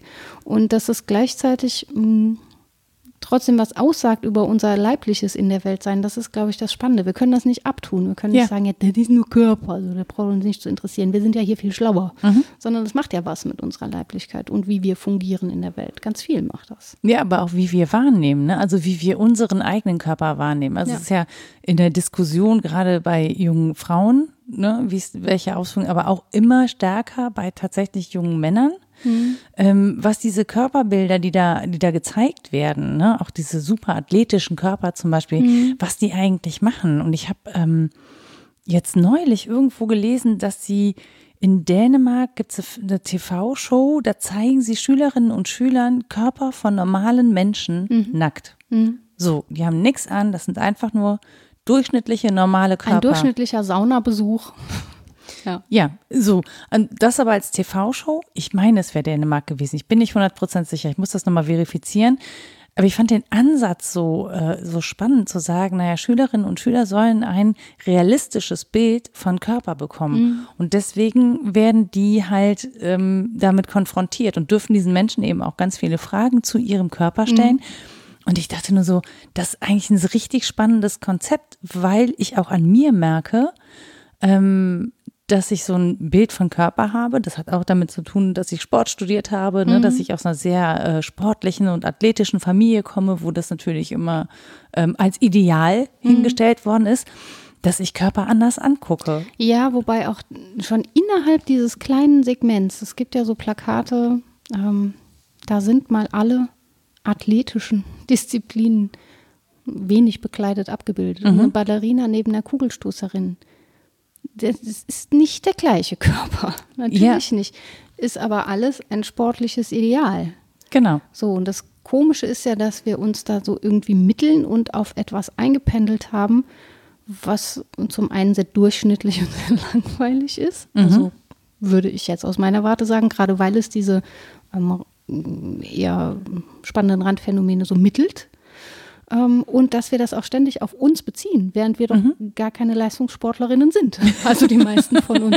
Das ist sehr seltsam, dass ja. wir die Dinge ständig auf uns beziehen. Und ja, wir haben über The Eye in Internet geschrieben. Das ist schon auch Folge der Digitalisierung, dass wir ständig alles auf uns beziehen. Warum? Die Spiegel sind auch ständig so verfügbar. Ich habe mich bei, ähm, bei Narziss gefragt, also ne, diese Legende, wo jemand ständig äh, sich bespiegeln will. Na, wie machst du denn das, wenn du nur glatte Wasserflächen hast, um dich du zu lebst bespiegeln? am See? Ja gut, aber selbst da habe ich ja nicht das Bild, was ich jetzt hm, habe, wenn ich fünf Spiegel besitzen kann und die nichts mehr kosten oder wenn ich Smartphones habe und mich ständig von allen Seiten sehen kann. Und was es auch mit einem macht, das ist auch ein schönes Experiment, wenn ihr schon anfangt, ins falsche Hosenbein zu steigen, mal eine Woche nicht in den Spiegel zu gucken das ist schon ähm, spannend. Ich, ich, glaube, ich glaube, das hat mein Kollege ähm, Josef Bolz gemacht. Der hat einen YouTube-Channel, äh, The Changeman heißt der, und der macht immer so Experimente. Und ich mhm. meine, da wäre bei gewesen, eine Woche nicht in den Spiegel zu gucken. Ja, ja, ich habe das Kann aus Versehen gemacht. Jeweils so, weiß ich nicht, Interrailen oder so. Oder ich habe bestimmt mal irgendwo mich in der Fensterscheibe gesehen. Aber diese Fremdheitsmomente kennt man ja auch, dass man sich auf einmal irgendwo entdeckt in einer Bespiegelung und nicht rafft, wer das ist. Das habe ich nur, wenn ich mich schminke. Ja, nee, ich habe das auch. Ich hatte das mit ähm, einem Ex-Partner, mit dem ich Hand in Hand lief. Und er dachte, Gott, ist der groß, bin ich klein. War mir nie so aufgefallen. Ich wusste, ich weiß, was zwei Meter bedeuten. Ich weiß auch, was ein Meter 65 bedeutet. Ich weiß aber nicht, wie das aussieht mhm. von außen. Ich weiß ja nur, wie sich das anfühlt. Mhm. Und dann ähm, ja, mit dem Nächsten, der nur 1,70 ist, rumzulaufen, natürlich fühlt sich das anders an. Aber ja, man ist ein bisschen entspannter ja für so die Schulter. Nicht, ja, genau. Der Trainingseffekt ist geringer. Aber man kann sich halt auch mal in die Augen gucken. Der sieht auch den Haaransatz Ohne nicht zu hüpfen. So. Ja, genau. Das hat viele Vorteile. ja, das, da denkt man halt echt so oft nicht drüber nach. Und das ist auch was, ähm, was ich unglaublich wichtig finde an diesem Thema und was Nele ja offensichtlich auch beschäftigt, nämlich Perspektivität. Mhm dass wir gewohnt sind, uns als Zentrum der Welt zu sehen. Wenn ich rechts sage, meine ich rechts von mir. Mhm. Immer. Sonst muss ich irgendwie Konstruktionen machen und sagen rechts von dir oder Bühnen rechts oder irgendwie. Vom Verletzten Dinge. aus gesehen. Ja, genau so. Normalerweise sage ich das völlig selbstverständlich, weil ich der Mittelpunkt dieser Welt bin. So. Ist doch so, oder? Ja, richtig, ja, absolut. Ich kreise den ganzen Tag um ich dich. Ich habe ja nur meine Leiblichkeit, ist ja sonst nichts da. Und dass wir deswegen trotzdem so wahnsinnig viel drauf geben, ähm, was das äußere Bild von meinem Körper angeht. Das mhm. ist eigentlich schräg, weil wir ja gewöhnt sind, durch die Welt zu gehen qua Leiblichkeit und uns nicht von außen zu sehen, außer in der Wahrnehmung der anderen oder in deren Resonanz oder in deren Sprechen zu uns mhm. oder so. Aber die, der andere hat ja nicht so ein Glücksbärchi-Bauch mit einem Spiegel drauf, irgendwie, wo ich mich sehen würde, ähm, sondern ich bin ja gewöhnt, mich in den Resonanzen des anderen zu finden und nicht in dessen Bild. Und trotzdem haben wir uns irgendwie auf so ein Körperbild festgelegt von irgendwie athletisch, was immer das heißen soll. Gut frisiert und so? Ja, also möglichst irgendwie schmal an den richtigen Stellen und so. und woanders möglichst. Nein, das, aber auch das natürlich, ja. das, da muss man auch sagen, das ist natürlich ein sehr, sehr westlich zentriertes ja, Bild und klar. das aber ohne Witz, also nee, ohne Witz wollte ich gar nicht sagen. Es ist irgendwie ein blöder Begriff an der Stelle. Ähm, aber mir wird in letzter Zeit immer bewusster, wie viel Leid das auf andere verursacht, die eben mit diesen Idealbildern nicht zur Welt gekommen ja. sind. Und zwar egal von wo. Es wird einfach ein Idealstandard angelegt, der für so selbstverständlich gehalten wird ähm, und den wir auch in verschiedenen ähm, anderen Bezügen feststellen können, auch historisch gesehen. Ja. Was ich nämlich sehr spannend fand, war ein Twitter-Thread darüber, wie Fettshaming eigentlich ähm, unter KunsthistorikerInnen funktioniert, mhm. dass zum Beispiel hm, wenn so Kleider ausgestellt werden, ne, sind es häufig die Kleider von den schlanken Frauen gewesen. Also mhm. das von den, von den Frauen mit mehr Umfang, mit mehr Leibesumfang, die hat man aussortiert, weil mhm. die auch nicht so auf diese Puppen passten und so. Und deswegen sehen wir in den Museen zum Beispiel häufig nur die Kleidung ähm, der Damen in dem Fall, die sehr schmal waren, ne? Mhm. die unserem heutigen Bild und Anspruch entsprechen, der aber ja gar nicht galt damals. Ne? Also es gab, gab ja völlig andere Schönheitsideale. Mm. Und das verfälscht im Prinzip Geschichte. Ja, so. ja klar. Und das tun wir dauernd weiter, wie wir diese Körper Bilder äh, fortschreiben, macht eben was mit unserer Leiblichkeit. Genau, das ist ja der Punkt. Und spannend daran ist eben auch, dass es klar auch ein geschlechtliches Thema ist. Mhm. Ne? Also man kann das aus der Sphäre der Männlichkeit oder der Weiblichkeit oder eben auch der Diversität mal angehen und kommt zu spannenden Ergebnissen. Und was so den frühen Feminismus angeht, habe ich auch nochmal drüber nachgedacht. Ich glaube, das steht bei Böhme, den ich später auch zitiere, bin aber nicht mehr sicher. Ähm, da gibt es eine Passage über den Feminismus und diesen Slogan, mein Bauch gehört mir. Mhm. Und was daran eigentlich das Skandalon war. Wenn man ja sagen könnte, ja, so, so what, ja, mhm. natürlich gehört dir dein Bauch, was soll das? Aber es ging ja darum, dass jemand anders meinen Bauch besetzt, mhm. also in mir ein Fremdbezug ist, wenn man das so ausdrücken mhm. möchte, der aber auch ich ist, dann war es irgendwie peinlich, auf diese Zone zu verweisen, weil die sonst bedeckt zu sein hat. Also gut, jetzt läuft man bauchfrei rum, aber. In den 90ern frühen, auch schon mal. Genau, aber in den, in den frühen 70ern eben noch nicht in dieser Weise. Ja, und weil ähm, das war was, wo ich sehr aufmerksam wurde, weil auch diese Besitzanzeige etwas gehört mir mhm. eigentlich zur frühen feministischen Bewegung nicht passte, weil sie ja kapitalismuskritisch war. Mhm. Also zu sagen, wir reden jetzt in Kategorien von Eigentum und Habe und Nicht-Habe über uns, ähm, ist eigentlich verkehrt in diesem Kontext. Um und das, das Känguru zu zitieren, meins, deins, das sind doch bürgerliche ja, genau. Kategorien. Genau. Man muss es aber mit seinem Beutel auf das Band ja. im Flughafen. Beutel angewachsen, ich kann meine Tasche nicht, da habe ich auch dran gedacht. Ja. ja, was machst du da? Und zack, ist das Känguru hier gelandet. Ja, das Känguru kann immer mal mein Kind sagt Känguri. Das kann es anders nicht. Das ist sehr lustig. Marc Uwe und das Känguri sind Freunde. Ja, das ist richtig. ja. Äh, dieses Skandalon, dass es ähm, einerseits so völlig selbstverständlich ist, gehört mir und andererseits so komisch ist, in diesen Besitzkategorien mhm. über, über sich zu sprechen, das ist, glaube ich, was, was äh, irgendwie komisch fortwirkt heute auch. Also diesen Körper zu haben, macht was mit uns. Wir können ihn bewirtschaften, wir können ihn ausnutzen, wir können gut zu ihm sein oder schlecht, ist ja auch immer normativ mhm. aufgeladen. Wir können ihm gutes Essen zuführen oder Junkfood, das ist dann mhm. schlecht für den Körper. Ähm, wir können liebevoll mit ihm umgehen oder abwertend. Und gleichzeitig prolongiert sich das eben, dass man in diesem kapitalistischen Denken von, das ist meins und das bewirtschafte ich bleibt. Und das finde ich so schräg, weil mein, meine Leiblichkeit ist eben nicht nur meine, die ist mir auch entzogen. Die besetzen andere auch, indem sie mich sehen, indem sie mit mir umgehen, indem sie meine Grenzen unter- oder überschreiten oder was auch immer. Ähm, indem ich kinästhetisch im Raum bin, greife ich schon irgendwie aus und mit meiner Stimme erst recht. Mhm. Äh, und da sind die Grenzen dann eben nicht mehr so Mit meinem klar. Körpergeruch, das hatten wir, das ja, eine genau. meiner Lieblingsfolgen immer noch. Ja, warum du kein Parfum geschenkt haben willst. Korrekt. Ja. Sondern lieber pupst. das ist ein feministischer Akt. Ja. Ich mache mit. Ein ordentlicher Knatterpups. genau. Klingt auch viel lustiger als pft, pft aus der Flasche. ja, man muss sich da schon auch Raum verschaffen. ja, genau. Das sind raumgreifende Dinge. Und dann ist es aber ja wenn man da angekommen ist, komisch, dass man trotzdem immer verharrt bei diesem Körper und irgendwie unzufrieden ist und so. Ich hatte das auch schon mal beim Training, da stand einer vorm Spiegel, ein Mann in dem Fall, nee, nee, nee, war am Nüllen, was all falsch und da zu wenig und da zu viel. Da habe ich gesagt, das ist doch super. Dann hat er gesagt, niemand findet sich super, Frauen erst recht nicht. Ich habe gesagt, doch, ich fühle mich super. und dann war der völlig fertig mit der Welt. Ich so, was? Hat noch nie eine Frau gesagt? Kann ja. Stimmt natürlich auch nicht. Ich finde nicht alles an mir super. Aber ich finde es wichtig, das zu behaupten.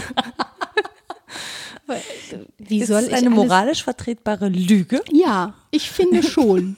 Und es gibt ja Momente, in denen ich das tatsächlich auch so empfinde und denke, ey, was, es, fun es fungiert. Es funktioniert und es fungiert. Jetzt mhm. beschwer dich mal nicht, weil genauso Dinge wie, ich falle nicht aus den allermeisten Rastern raus. Ich werde mhm. nicht ständig doof angeguckt. Da kann ich mhm. mal schön dankbar sein für, ja, mhm. dass das alles so prima ist. Und dann sollte ich damit auch klarkommen. Und da bin ich noch lange nicht beim echten Leiblichkeitsdiskurs, sondern noch auf der Stufe Akzeptanz meiner eigenen Körperlichkeit. Mhm. Und da mal anzufangen, ist doch schon etwas, immerhin. Definitiv. Also ich, ich glaube, ich gehöre zu den glücklichen Menschen, zu den vielleicht auch wenigen, die nie so ganz krasse Probleme mit ihrem Körper im, im optischen Sinne hatte. Mhm. Und auch, ähm, das muss man auch sagen, ich habe das Privileg, dass dieser Körper ja sehr, sehr gesund und fit ist. Mhm. Ne? Und das. Dieser Körper. Ja, ja. dieser mein. Ich du. soll nicht mein dein. Ja, ja. Was soll ich denn da sagen? ja, ja, aber schon wenn du sagst, ich bin fit, ist ja schon schwierig. Wer ist denn das? ja. Okay, dann sage ich halt gar nichts mehr. Fit. Nein, du hast ja, das ist ja das Spannende. Ja, aber das, was ich an mir wahrnehme, würde ich als fit beschreiben. Ja. So, ja, und das, was ich an mir wahrnehme, ist auch so, dass ich, dass ich mir darüber bewusst bin, dass es ein Privileg ist, ähm, in diesem, in diesem Gestell durch die Gegend zu rennen. Gestell, das ist Heidegger übrigens. Ja, aber es ist schon, ich sage auch gerne Raumanzug dazu, mhm. so, aber nicht, weil es nur eine Dualität ist. Also es ist zum Beispiel auch schon bewusst, dass wenn ich traurig bin, dann fühle ich das natürlich auch in meinem Körper. Ne? Mhm. Dann, dann fühle ich, wie meine Glieder schwer sind, wie ich müde bin, wie ich mh, antriebsloser bin. Das heißt, sich selbst mein optisch und sonst wie gearteter, vielleicht auch medizinisch in dem Moment fitter Körper gar nicht so anfühlt. Ja. ja weil sich in mir drin das nicht so anfühlt. Und mhm. das ist so die Stelle, wo ich sage, natürlich hat das was mit mir zu tun. Auf der anderen Seite zum Beispiel durch Kampfsport ähm, hat man, lernt man ein anderes Verhältnis zu Schmerzen. Mhm. Nicht zu allen, aber zu viel. Ja. Ja, es gibt, es gibt Schmerzen, die sind halt wirklich so, wo das nicht funktioniert. Da habe ich mir letztens mal wieder einen meiner Finger abges, also Teile davon Ah, das Phantomglied. Genau, nein, nicht, nicht so, nicht in der Form, aber so, so doch bis zum Knochen irgendwie was aufgeschraubt und das, natürlich tut das weh, aber inzwischen gucke ich das so drauf und denke so faszinierend. Zum Glück habe ich letztens Blut gespendet und kann es mir wiederholen. genau. Nein, während ich sonst irgendwie wahrscheinlich schreiend durch die Gegend laufe oder mich ärgere oder so, ist es mittlerweile so, dass ich so denke, ah, ja, und es tut auch weh. Ja. Interessant. So, und viel mehr passiert das denke ich vom Altern. Ah, schau her. es tut weh, ja. aber es ist nicht so schlimm. Ich kann es mit Interesse anschauen. Ich muss es ja nicht schön finden. genau. Die weißen Haare zum Beispiel, die ich jetzt vermehrt auch sehe, seit ich ja an nicht. Mir? Nein, an mir. Seit ich ja nicht zum Friseur gehe, habe ich auch mit Interesse begutachtet. Ja, ist auch spannend. Und dann war ich neulich beim Friseur und sagte so, ja, ja, ich habe aber ja blonde Strähnen. Und sie meinte, nein, das sind die weißen Haare. Und ich sagte nur, nein, blonde Strähnen. Strähnen, Strähnen, Strähnen. Bitte steigen Sie ein auf diesen Diskurs. Und damit war das Thema auch gegessen. Ja. So, aber selbstverständlich nehme ich wahr. Das ist ähm, Veränderung geht. Das, Veränderung das tut aber bei den Haaren nicht so weh. Nein, also es ist okay, ist erträglich, ja, schmerztechnisch, muss ich sagen. Ja, ich finde das jetzt auch nicht so rasend schmerzlich. Ich finde das irgendwie ne, auch ein bisschen cooler, alt zu werden. Genau, aber es, dass man überhaupt lernen kann, Umgang mit sozusagen diesem Schmerz zu, mit ja. diesem Empfinden zu haben und zu sagen, kann mir das ja auch, ich kann jetzt ausrasten und hier rumschreien, ich kann mir das einfach angucken und da sagen, tut weh, Haken dran. Ja. Und dieses tut weh, Haken dran, das habe ich ganz definitiv äh, im Kampfsporttraining gelernt. Mhm. Ja, ja, das meine ich mit Verhältnis zu den Verhältnissen gewinnen. Ne? Also ja. da steht man auf einmal in einem komischen Verhältnis zum anderen, der einen haut. Huch, habe ich dem zugestimmt? Aua, aua. Und dann gewinnt man ein anderes Verhältnis dazu. Zum eigenen Altern auch, dass einfach mit 20 für mich in dem Sinne kein Thema war, ein sehr theoretisches. Ich habe mich immer mit dem Tod befasst, aber ja. ähm, das war natürlich anders, als es dann jetzt ist. Und da hat ja auch jedes Lebensalter eben so seinen Charme oder auch nicht Charme, was ähm, Zuwächse an Erkenntnis angeht oder an Reflexionsebenen, die man eben ansteuern kann, die man vorher noch nicht so ansteuern konnte, weil der Leib noch nicht so weit war. Genau, aber an der Stelle, da muss ich eben auch schon mal drüber denken, da waren wir aber da noch nicht. Aber jetzt, wo du tot sagst, da, da ist ja Körper. Ja, ja, der aber, Tod. Mhm. Ja, ja, aber dieses, dieses Bewusstsein, nehmen wir ja an, ist da nicht mehr da. Und trotzdem ist da ja, ist es ja alles vorhanden, so, aber möglicherweise dieses Bewusstsein, hoffen wir, äh, nicht mehr. Mhm. So. Äh, trotzdem ist sehr viel sonst identisch. Ja. Es ist, ähm, ja, ja. Wo ist es denn dann hin? Ja, das hat, ja, das ist eine Frage. Die ja, naja, du sagst, es gibt keinen Dualismus, aber den gibt es ja an der Stelle dann irgendwie scheinbar dann doch. Kommt drauf an, wie man das sieht. Also natürlich kann man, ja, man kann natürlich sagen, also zum einen kann man ganz klassisch mit Platon argumentieren und sagen, der Körper ist das Grab der Seele. Die stirbt so mit, weil der Körper stirbt und dann muss sie woanders hin, wenn sie unsterblich ist. Ähm, da muss sie sich was anderes suchen. Klarer Substanzendualismus. Das mhm. eine ist unabhängig vom anderen. Oder man kann sagen, nee, das ist so miteinander verbunden, dass das eine mit dem anderen stirbt. Deswegen haben Leute kein Problem damit, äh, atheistisch zu sterben, weil sie irgendwie keine Vorstellung davon haben, dass es ein Jenseits geben muss oder irgendetwas von ihnen, was überdauert. Kann sein, dass das eine noch so ein bisschen länger im Raum rumlungert, der Körper zum Beispiel, als das Bewusstsein. Ähm, wobei Bewusstsein ja auch nicht das ist, was wir mit Geist meinen, nicht nur, sonst hätten wir kein mhm. Problem mit Koma-Patienten und Ausschalten, mhm. würde ich sagen. Mhm. Kann man sagen, ist keine Bewusstheit, da kann man abschalten. Tut man aber ja nicht. Ähm, und dann kann man auch sagen, vielleicht äh, ist es so eine Art Emergenz. Das eine geht mit dem anderen Hand in Hand und ist erst, weil das andere auch ist, mhm. auf diese Weise. Der Körper ist nicht mehr das gleiche, wenn der Hirntod eingesetzt hat, aber er ist noch da. Das Hirn ist nicht, oder das, das Denken ist nicht mehr das gleiche, wenn körperliches Versagen eintritt. Mhm. Also die beiden hängen irgendwie miteinander zusammen und da mag es zeitliche Verschiebungen geben, aber beides tritt eben nur gemeinsam auf. Mhm. So. Und ja, letztlich sind das natürlich Fragen, die die Wissenschaft bewegen, immer noch und immer mehr. Wie gesagt, jetzt gerade die Kognitionswissenschaften und diese Embodiment-These. Das ist dann die spannende Frage, warum nicht Gehirn im Tank und so weiter. Ähm, und die letztlich auch moralisch, normativ und nach Glauben entschieden werden, ganz mhm. häufig. Ja. Warum Menschen eben zu unterschiedlichen Schlüssen kommen, was Organspende angeht zum Beispiel. Das ist einfach ein schwieriges Thema. Ne? Ist man, wann ist man tot genug? Um zu akzeptieren, dass die eigene Niere woanders hingeht. Man, ja. Ich, tut mir leid, aber ich finde, wann ist man tot genug? Ja. so, ich, also es tut mir leid, wenn Menschen davon betroffen sind übrigens. Es ist einfach nur die, die das Absurdität. Das betrifft uns ja alle, das ist ja, ja, der Punkt. Aber es gibt vielleicht Menschen, die akut von sowas betroffen ja. sind und von solchen Entscheidungen. Und es ist natürlich sehr unangebracht, wenn ich dann lache. Ähm, ist es nur tatsächlich, es ist halt äh, auf eine, auf eine Art und Weise absurd. Und vielleicht auch, weil ich ne, mich auch schon sehr lange und sehr viel damit beschäftige mhm. und auch gerade zum Beispiel dachte, naja gut, Hannah Arendt guckt vom Leben her an. Mhm. Wann, wann ist denn der Geist da reingetan, sozusagen? Ja, ja? also ja, da sind dann die Frage nicht am Lebensende, sondern am Lebensanfang. Wie lange darf man abtreiben? Darf man das überhaupt? Mein Bauch gehört genau. mir. Ab wann ist da ein Ich? Und von einem selbst zu sprechen, ist das nicht irgendwie auch eine hübsche Konstruktion, zu sagen, ja, lass nur ein Zell laufen, das ist nicht so schlimm. Ne? Und, mhm. und, letztlich, wie gesagt, sind das Fragen, die normativ und gemäß Glauben entschieden werden häufig für den Einzelnen. Gesellschaftlich muss man sich dann immer wieder einigen, deswegen sind diese Diskurse auch im Juristischen sehr spannend, mhm. äh, rund um solche Sachen wie Sterbehilfe, Abtreibung und sowas, weil man sich irgendwie einigen muss auf etwas, was dann wohl jetzt für eine sehr lange Weile gelten soll. Es mhm. ist ja auch nicht so, dass man sagen kann, ach, unser Verhältnis zu Körperlichkeit und Leiblichkeit hat sich geändert, jetzt ändern wir mal die Gesetze. Das geht ja nicht von jetzt auf gleich, mhm. sondern das ist eben auch was, was sich hm, die Diskurse sind, dass sie sich sehr lange einschreiben und lange fortwirken.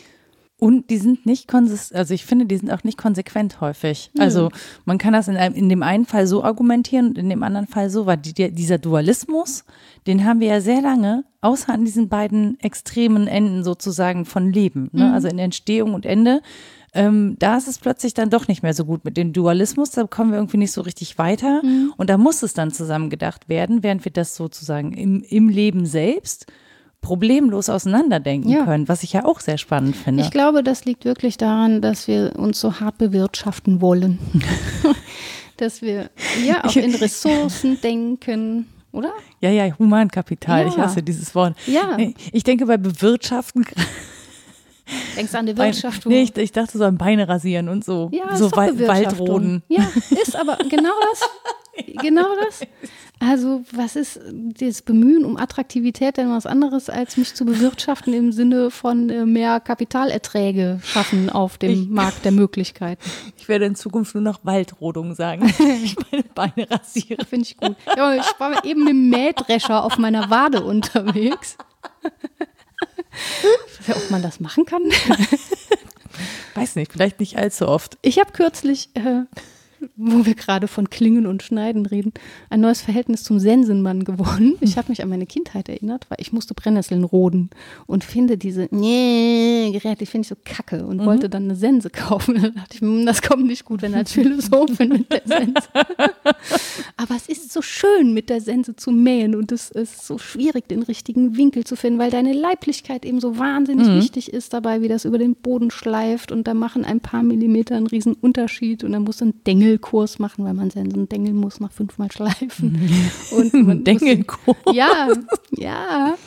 Wie man ähm, das Metall austreibt mhm. an der Klinge und so. Und das sind alles so leibliche Vollzüge, die sich mir in Erinnerung eingeschrieben haben aus der Kindheit und die komplett weg sind, wenn du eine Motorsense anschmeißt. Also mhm. dann hast du natürlich ein anderes leibliches Gefühl, schon klar. Also brauchst auch ein bisschen Kraft da so dafür.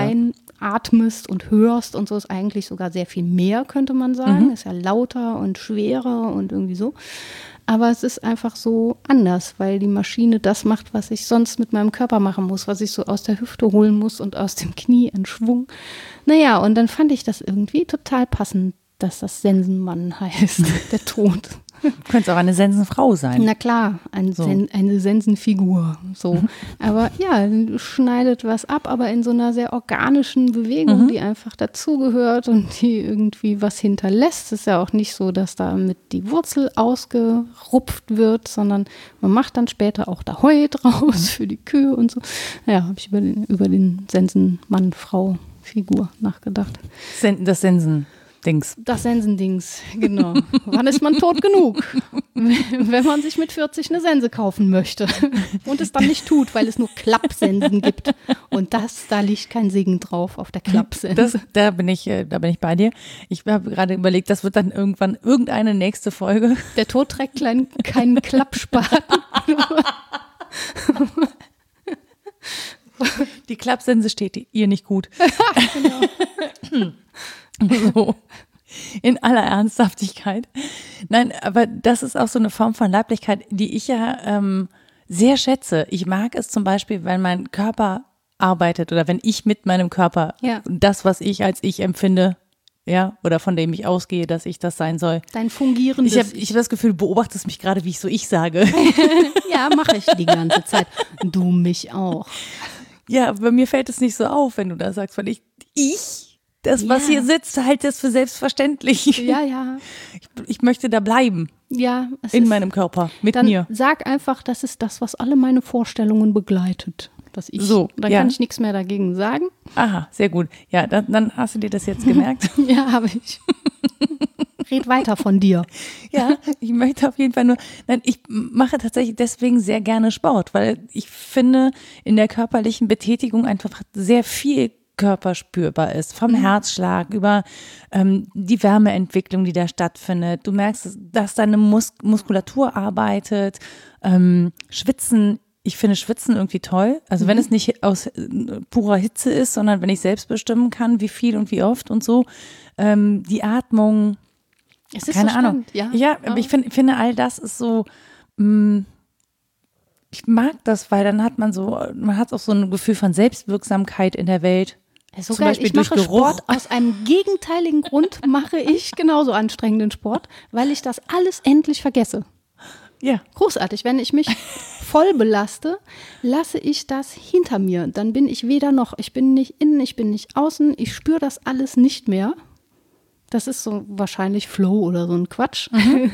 Ist Nein, schön. ist kein Quatsch. Aber ähm, ich lasse diese Selbstaufmerksamkeit nur unter äh, wirklich körperlicher in dem Fall. Nein, es ist schon leibliche Vollbelastung hinter mir.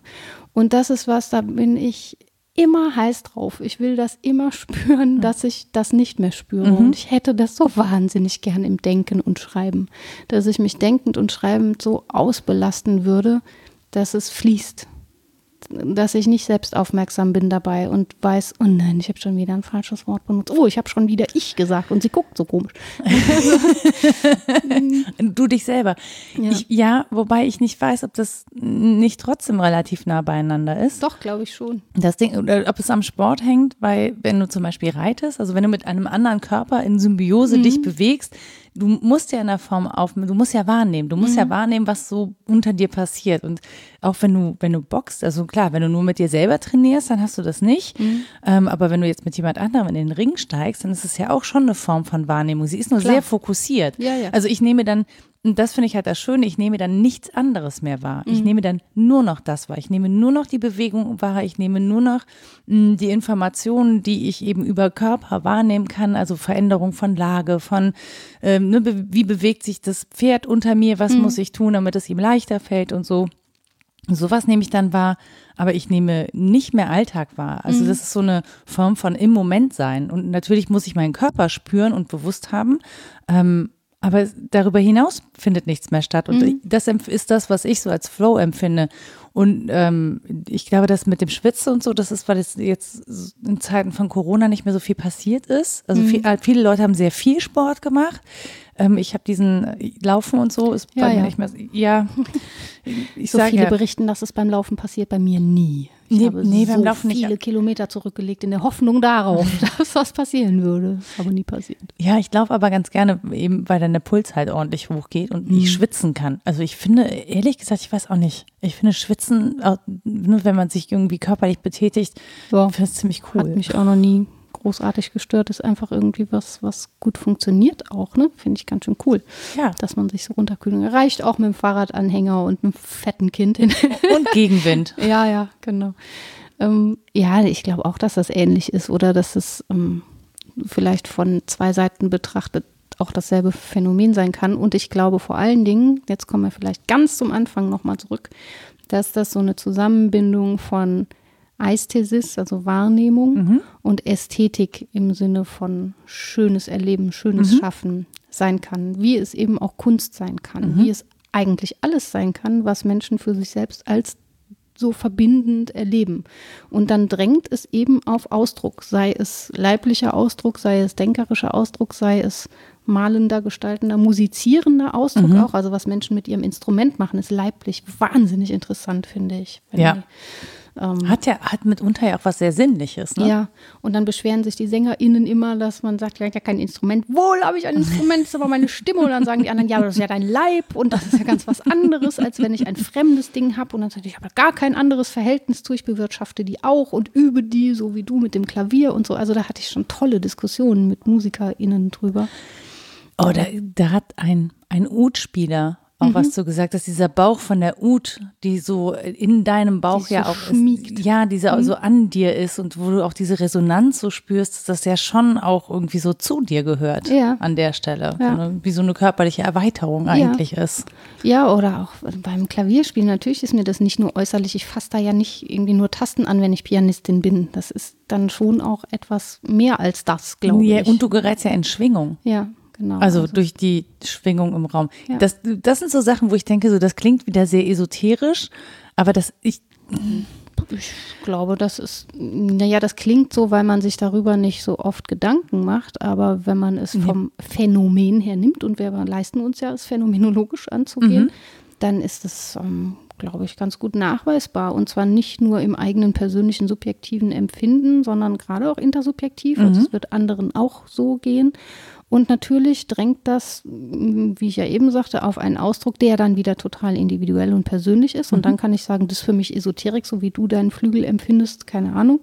Ähm, ich hatte eine tolle Studentin, die sagt, sie kann, äh, wie, wer ist das? Aschenputtel? Nee, Dornröschen, die sagt, wer hat von meinem Tellerchen gegessen? Wer ist denn das? Schneewittchen. Schneewittchen, Entschuldigung. Ich bin da nicht so firm, ich habe immer nur anderen Märchen. ähm, die kann spüren, wenn jemand ihren Flügel gespielt hat. Und alle anderen sagen, ja, sehr verrückt, das hast du dann irgendwie erfahren oder so. Aber es war signifikant oft wirklich so, dass sie einfach recht damit hatte. Mhm. Und dann sagt sie, ja, da kannst du mich jetzt als verrückt abstempeln. Ich spüre das aber, ich weiß das. Mhm. Und ja, dann warum nicht akzeptieren und sagen, okay, scheint was zu sein, mm, was ich nicht nachvollziehen kann, wo meine Sinnlichkeit nicht mit mhm. ausgestattet mhm. ist, aber deine vielleicht schon. Das kann man sich ja nun gönnen, ne? dass andere da einfach anders sind. Und das muss man nicht mal an diesen Extrembeispielen denken oder nachvollziehen, um zu dem Schluss zu kommen, okay, wir sind unterschiedlich eingerichtet. Dann lassen wir uns mal versuchen, irgendwie auf einen Nenner zu kommen, wie wir drüber sprechen können. Mhm. Und das ist ganz offensichtlich nicht nur äh, Fitbit-Uhr und wie viel hast du geleistet, wie viel Kalorien hast du verbrannt, wie viel irgendwie, ne? Also eben nicht nur rein körperliches, sondern es ist sinnvoll, darüber zu sprechen, wie habe ich das empfunden? Wie ist es mir dabei gegangen? Äh, worüber habe ich, worüber, was ist mir dabei noch aufgefallen? Mhm. An welche Phänomene habe ich außerdem gedacht und so weiter? Das ist einfach viel spannender. Ja, und das, das Interessante finde ich über genau oder um genau das oder um genau dahin wieder zurückzukommen, jetzt habe ich den Satz endlich, ähm, gehen viele Menschen ja zu Therapeutinnen und mhm. Therapeuten, weil es eben also einfach ist, diese, diese Quantifizierung vorzunehmen, mhm. aber diese Qualifizierung und ne, das Gefühl auszudrücken, überhaupt in Worten, also mhm. ich finde Körperempfindungen in Worte auszudrücken schon immer nicht so einfach. Ja. So, wenn ich mir jetzt vorstelle, ich habe ein anderes Instrument oder, oder ich mache das mit einem Pinsel oder so, und ich habe eine Leinwand, die ist zweidimensional und muss dann sozusagen Körperempfindung, das alles ausdrücken. Und es gelingt ja. Also mhm. diese Übertragung gelingt ja dennoch. Sie gelingt gerade da, würde ich sagen, wo sie ästhetisch ist und wo sie sich leistet, ästhetisch zu sein. Ich weiß Im Sinne von Übersetzung von Wahrnehmung, weil ich weiß, dass es eine Übersetzung ist, kann ich mich der Übersetzung irgendwie anheimgeben. Genau, aber ich, sie muss mich ja trotzdem erreichen. Also ja. wenn ich jetzt jemand bin, die dafür jetzt irgendwie nicht so einen Sinn hat, dann würde mich das im Zweifel nicht erreichen. Ja, Glücklicherweise nehme ich irgendwie das Ganze mehr über Ohren wahr oder äh, räumlich oder was auch immer. Ähm, so, das wollte ich einfach nur so unbenommen lassen. Aber in dem Fall, äh, was auch immer mir zur Verfügung steht, um das auszudrücken, ich glaube, wir werden es wird immer eine Krücke bleiben. Also es wird zum ja. Beispiel nie, und das, dann kommen wir dahin, was du gesagt hast, dass wir nur fragmentarisch in der Welt sind, ja. weil wir die Gesamtheit dessen, was wir so erleben und empfinden, ja gar nicht nach außen bringen können. Also ich. Wir werden auch nie ganz ich. Scheitern. Wir werden wir scheitern. Auch, ja, wir werden auch nie im anderen ganz ich. Da sind immer. Ja, dann kann ich auch gehen. Klüfte, Ecken. Ja. Teile von dir können gehen. du kannst gehen, aber deine Kopfhaut bleibt hier. Teile davon. Schon immer mal wieder die Ärzte zitieren. Ich habe dir ein paar Haare da gelassen. Ja, das lasse ich Vielleicht sogar ein paar graue. Voll cool. Die implantiere ich mir. Bin ich dann ein Unter den Bist Achseln. du dann ein Teil von mir? Das ja, ist wahrscheinlich. Ne, die Frage auch, wenn man mit Fremdorganen lebt und so. Ja, ja. Nee, wir, wir werden nicht komplett. Das ist meine feste Überzeugung. Wir werden nicht jemand sein, der bruchlos ich sagen kann ganz egal, wie viele Perspektiven wir uns einholen, wie oft wir uns in welcher Art von Spiegel angucken, wie sehr wir versuchen, unser Inneres nach außen zu bringen, äh, wie sehr wir auch den anderen dabei vertrauen, dass sie uns spiegeln und Resonanz zeigen. Oder den anderen erfassen wollen. Da bleibt immer Entzug. Wir sind uns mhm. an vielen Stellen entzogen und das kann man so leicht lernen, wenn man versucht, sich auf den Rücken zu gucken. Ich weiß, es klingt so doof, aber das ist wirklich so ein erster Schritt, also zu schnallen, wie man nicht eingerichtet ist.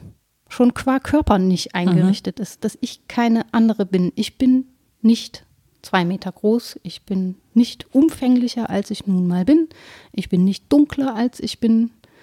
All diese Dinge, ich habe keine, ich habe die Sinne, die ich habe und keine anderen. Mhm.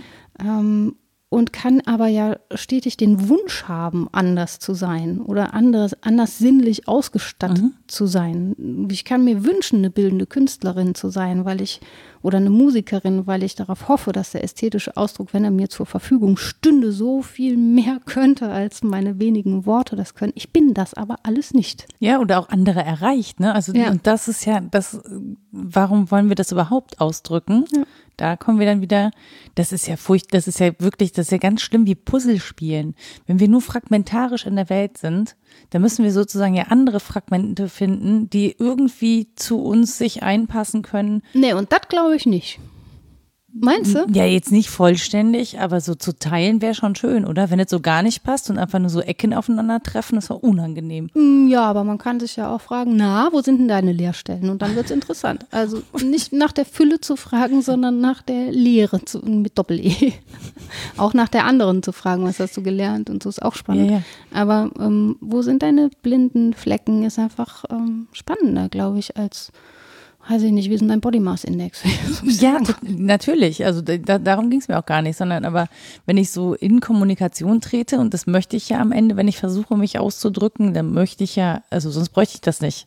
Sonst ja, das bräuchte ich nicht mich ausdrücken. Ah, ja, du, ne? ja, verstehe. So. Du meinst und, wieder so Stimmigkeiten und Passungen. Genau. Passungen im Sinne von. Richtig. Und mhm. wenn wir so fragmentarisch sind, dann gibt es natürlich Lücken, in die wir mit anderen passen können, ne, ja. Ne, was, was ja gut ist. Ähm, aber es muss schon auch passen halt. Wenn, ja. es, wenn es nur so aufeinander kantet. Ja, also Fink würde uns retten, glaube ich, äh, und sagen, na zumindest sind wir ähnlich fragmentarisch, weil Menschsein Ähnlichkeiten hat. Auch sehr viel Unterschiede, aber die großen fragmentarischen Bezüge, in denen wir stehen, die betreffen uns alle. Das ist mal allem zugrunde liegend der Tod. Wir hatten mhm. es eben, wir sind alle sterblich, das macht was mit uns. Wir versuchen alle unser Leben zu gestalten im Angesicht seiner Endlichkeit. Mhm. Alle. Das schon mal verbindend. Und er nennt eben auch andere Grundphänomene menschlichen Daseins, wie zum Beispiel Liebe, Herrschaft, Arbeit, Spiel. Das wird dann ausdifferenziert und das sind Dinge, die uns alle betreffen und die uns alle fragmentarisch lassen. Mhm. Wir kommen nicht zu einem Staatenmodell, wo wir sagen könnten, jetzt ist Vergesellschaftung und diese Herrschaftsproblematik ein für alle Mal erledigt. So sollen Menschen leben und nicht anders. Nein, wir müssen das immer neu gestalten. Wir sind auch historische Wesen. Das bleibt immer bruchstückhaft, wie wir das machen. Mit Liebe genauso. Aber es ist ja eigentlich gut, weil sonst wären wir vielleicht auch gar nicht mehr anpassungsfähig. Ja, genau. Das kann man evolutionstheoretisch zum Beispiel so lesen. Da findet man so seine Nische. Man kann aber auch sagen, weiß ich nicht, dann geht es wenigstens generationell weiter. Man mhm. kann es politisch lesen und sagen, sehr gut, dann haben wir nicht so ein faschistoides Menschenbild, mhm. sondern leisten uns auch noch ähm, eine Differenz ähm, was uns voranbringt und nicht so ärgerlich ist, wie man das im Vorhinein sieht. Also da gibt es unterschiedliche Zugriffe auf diese Fragmente, glaube ich, aus unterschiedlichen Disziplinen. Aber die betreffen eben uns alle, diese Grundphänomene. Und das ist ja eine Ähnlichkeit, wo die Puzzleteilchen dann schon wieder zusammengehören. Also wo ich mit egal welchem Menschen idealerweise drüber reden kann, was bedeutet Arbeiten für dich. Mhm. Ist egal, aus welchem Kulturkreis oder aus welcher Zeit. Ich kann fragen, was bedeutet es für dich zu lieben? Mhm. Und auch, was bedeutet es für dich, leiblich zu sein? Was bedeutet Endlichkeit für dich? Ähm, und da können wir uns, glaube ich, zumindest verständigen, selbst wenn wir nicht auf die gleichen Punkte kommen. Aber das finde ich, das, das, das versöhnt mich gerade mit diesem Fragmentarischen. Hm. Weil ich habe da schon so meine Probleme mit. Ja, Ganzheit wäre hübscher. nee, ja. Kugelmensch oder so. Äh, nee, deswegen nicht, aber weil natürlich das Fragmentarische einfach heißt, wir müssen mit Verlust leben. Mhm. Also, ne, das, ich ja, das kann nicht, aber mit Ganzheit genau, wäre hübscher, dann müsste ich nicht so dauernd. Mh. Ja, ich finde, auch bei Verlust ist wie Schmerz. Ja. So, also das ist etwas, das muss ich mir halt angucken und dann muss ich sagen, okay, du bist jetzt Verlust, das ist nicht so cool, mhm. aber es geht halt auch trotzdem weiter. Mhm. So, ähm, aber das anzugucken und eben nicht wegzugucken und dass sich dessen bewusst zu sein, dass es eben auch nur, das nur dann geht. Es geht nur mit Verlust und es geht auch nur mit Vergänglichkeit. Wir ja. können auch nicht alle ewig sein. So. Ja. Also, dass es diese zwei Komponenten einfach braucht und dazu eben dieses fragmentarische Dasein, es versöhnt mich so ein bisschen damit, dass es eben diese, dieses diese Ganzheit nicht geben kann und dass es tatsächlich auch gut ist, mhm. dass es die nicht gibt im ja. Körper, so oder ja. wie auch immer. Ich finde also qua eigener Erfahrung, man kann einen anderen Menschen, den man verloren hat, äh, vermissen wie ein Phantomglied. Ja. Es ist, als würde ein, ein Teil fehlen, was furchtbar ist in der Erfahrung und sehr schön. Mhm. Weil das heißt, dass man sich tatsächlich eingelassen hatte und das ist wieder so, und da kam die Antwort auf eine Frage, die man gar nicht gestellt hatte. Jahre später wird einem klar, worauf man dann geantwortet hat. Mhm. Sehr seltsam, naja gut, jetzt geht's nicht mehr.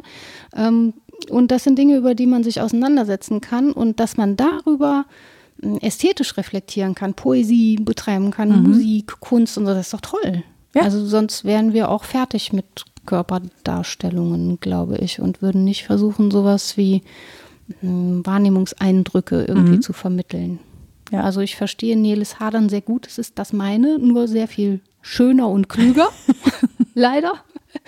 Und es hört halt nicht auf. Und das kann man schlimm finden oder gut, wie du sagst. Ne? Ich finde es total toll, weil es mir einfach wirklich eine neue, also es hat mich bereichert. Es hat mir eine Tür aufgestoßen. Es hat uns einen Anlass gegeben für ein Gespräch. Deswegen ganz, ganz herzlichen Dank. Wir hätten uns sonst nichts zu erzählen. Nee, wäre auch Die Rita und ich. Langweilig. Nein.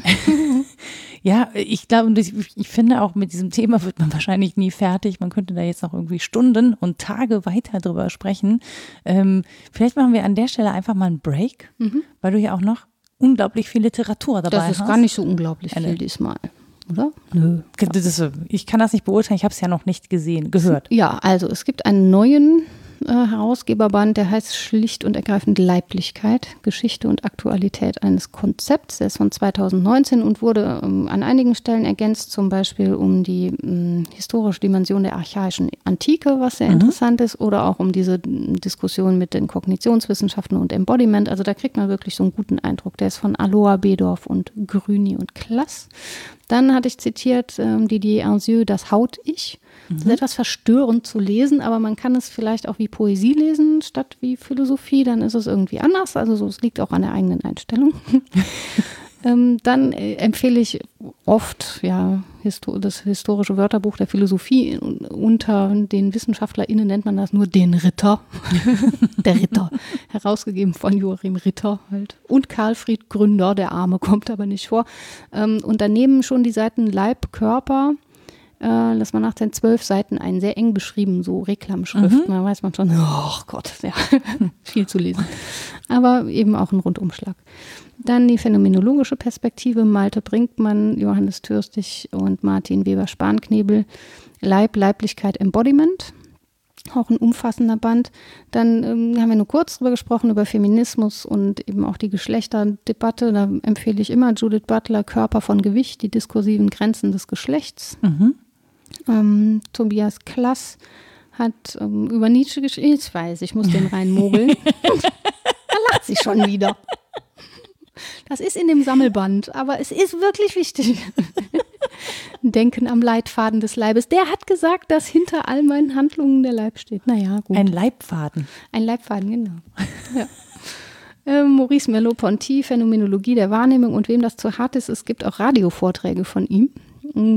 Den Band ergänze ich dann noch. Das ist viel leichter zu lesen und viel schöner. Käthe Meyer-Drabe, Leiblichkeit und Sozialität, also diese Perspektive des anderen. Mhm. Dann habe ich tatsächlich mal selber was darüber geschrieben. Das ist mir überhaupt noch nie passiert, dass ich mich selber zitiere und finde ich auch unglaublich narzisstisch, aber wir hatten ja über Narzisst geredet. Dann geht das. Ich gebe das an. Aber es ist mir, äh, nee, eigentlich könnte ich das Du gibst das jetzt bitte an. Ja, es ist auch nur ein kurzer Artikel im Handbuch der Erziehungswissenschaft. Äh, Hermann Schmitz, Der Leib, der Raum und die Gefühle. Das ist neue Phänomenologie und abgefahrener Scheiß. Viel Spaß damit. und ähm, vielleicht, wenn so die Perspektive des Kindlichen auch spannend ist für einige, hat man mhm. auch kurz drüber gespr gesprochen, Barbara Wolf. Kinder lernen leiblich. Das ist ein Praxisbuch über das Phänomen der Weltaneignung, wie wir das machen und sagt auch sehr viel mehr über uns aus als nur die Kinder. Und dann ähm, hatte ich noch Eugen Fink erwähnt, ne? Grund, mhm. Grundphänomene des menschlichen Daseins heißt das, ergänze ich noch. Und hattest du auch Weidenfels? Ja, stimmt. So, okay. Weidenfels, der ist nicht mit auf der Liste, das stimmt. Das heißt das leibliche Selbst und Bruchlinien der Erfahrung, die beiden. Dass Bände. ich mir das merke. Sehr gut. Unfassbar. Nee, großartig. Warum steht der nicht auf der Liste? Peinlich. Peter hat sich in mein Gehirn eingeschrieben. Yeah. Das ist äh, eine sehr körperliche Erfahrung. Nein, Bernhard gerade. Waldenfels hat das getan. Nein, du hast Bernhard Waldenfels da. Das wird, das geht mir jetzt eindeutig zu weit. Entschuldige bitte. Nein, alles gut.